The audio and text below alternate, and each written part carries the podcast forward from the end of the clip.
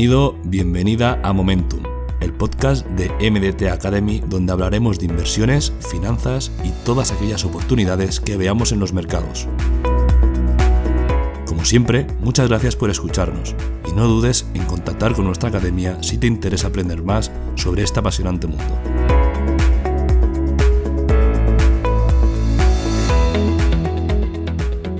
¿Alguna vez os habéis preguntado qué significa quemar tokens o criptomonedas?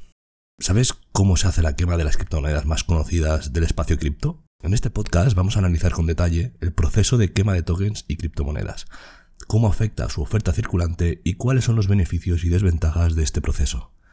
De la misma forma que ocurre con las monedas fiat, por ejemplo el euro, el dólar, la libra, las criptomonedas y tokens tienen mecanismos de control de la oferta circulante cada vez más sofisticados.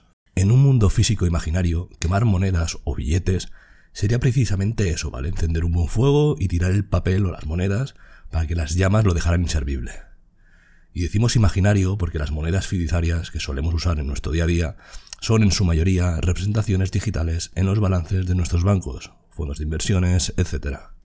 De hecho, son los propios gobiernos, ¿vale? los emisores de dichas monedas, los que están promoviendo la eliminación del dinero de formato físico, o efectivo, tal y como se puede ver con la nueva ley que no permite hacer pagos en efectivo de más de 1.000 euros en España. Esto no es algo exclusivo de las monedas fiduciarias. En el mundo cripto, los mineros y desarrolladores de criptomonedas y tokens también tratan de controlar la oferta circulante disponible en el mercado recurriendo a otro tipo de procesos, tal y como veremos más adelante. ¿Qué es la oferta circulante, no? Diréis. Pues se define como oferta circulante la cantidad de criptomonedas, tokens y activos digitales que son accesibles al público general. En el caso de criptomonedas minadas como el Bitcoin, la oferta total, que es la cantidad de Bitcoins existentes, es prácticamente igual que la oferta circulante. Esto se debe a que no se generan Bitcoins de forma arbitraria, como puede ocurrir con los otros tokens. Sin embargo, en las ICOs sí que se suele producir un bloqueo o control sobre una parte de tokens ofrecidos por parte de fundadores y desarrolladores. Esto provoca que la oferta circulante suele ser menor que la oferta total. La ciencia que hay detrás del control de las emisiones de los tokens se conoce como tokenomics. Por lo general, el tokenomics busca conciliar el justo reparto de los tokens en el público general, mientras que preserva cierto capital para el equipo desarrollador, para que pueda seguir adelante con el proyecto o el protocolo adscrito al token, ¿vale? Tal y como os hemos comentado anteriormente, el proceso de quemar criptomonedas o tokens se produce cuando los mineros o los desarrolladores los eliminan de la circulación. El objetivo de este tipo de procesos es por lo general disminuir la inflación, es decir, disminuir la ratio con la que crece la oferta circulante. Existen dos formas comunes de quemar criptomonedas, ¿de acuerdo? La primera es disminuyendo la tasa de emisión de una criptomoneda o token, ¿vale? Que en este caso lo que se hace es quemar criptomonedas del futuro, puesto que esta medida afecta a aquellas criptomonedas que aún no existen. Un caso claro de este procedimiento es el mecanismo del halving en el Bitcoin y la segunda es disminuyendo la oferta actual de una criptomoneda o token. Este procedimiento se basa en enviar una cantidad de criptomonedas o tokens a billeteras especiales de las que nadie dispone de las claves privadas, por lo que una vez se valide la transacción, nadie podrá iniciar una nueva transacción desde esa billetera. Esto efectivamente produce la eliminación de dichos activos digitales del mercado.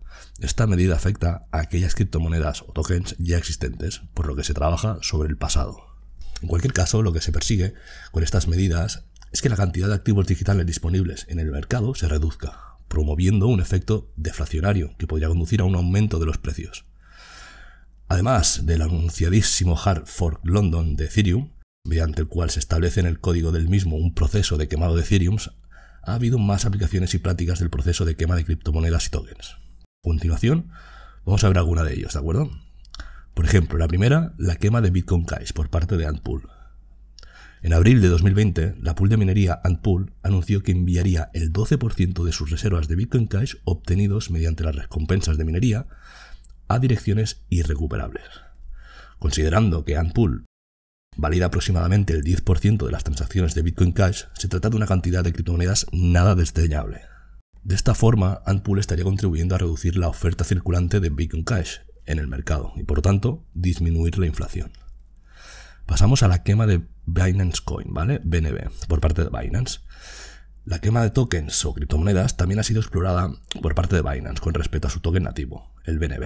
BNB se utiliza para incentivar a los usuarios, permitiéndoles pagar las tarifas de transacciones de manera escalonada.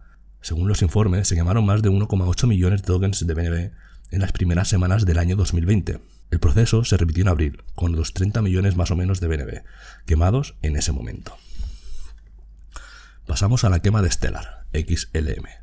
Stellar, otra compañía de criptomonedas, procedió a una quema de fichas de 55.000 millones de Stellars para aumentar el valor de la moneda. Esta quema redujo efectivamente el suministro de Stellar en más del 50%. El efecto del precio de Stellar se notó rápidamente a corto plazo, pasando de los 0,069 a 0,088 en un día, ¿vale? Alrededor del 25% del 5 de noviembre al 6 de noviembre. Resulta evidente que el beneficio más aparentemente probable es que la quema de activos digitales puede conducir a un crecimiento en el precio de los mismos debido a que su oferta disminuye. El ejemplo de Stellar mencionado anteriormente es una buena referencia. El aumento correspondiente en el valor de cada unidad demuestra que las quemas de tokens afectan al precio de una moneda, o al menos a corto plazo. En el caso de Ripple, la quema constante mantiene un valor constante del token y también apuesta por un aumento de precio a largo plazo. Desde el punto de vista de la comunidad, se podría argumentar que las quemas de tokens son una forma de mantener el precio de los tokens. Por ejemplo, el Project X realiza una quema de tokens periódica. En consecuencia, esto hace que el valor de los tokens sea más valioso que antes. Quizá esta es una de las razones por la que los miembros de la comunidad están interesados en proyectos que anuncian que realizarán quemas periódicamente de tokens. Muchos proyectos incluso emplean esto como una de las tácticas de marketing.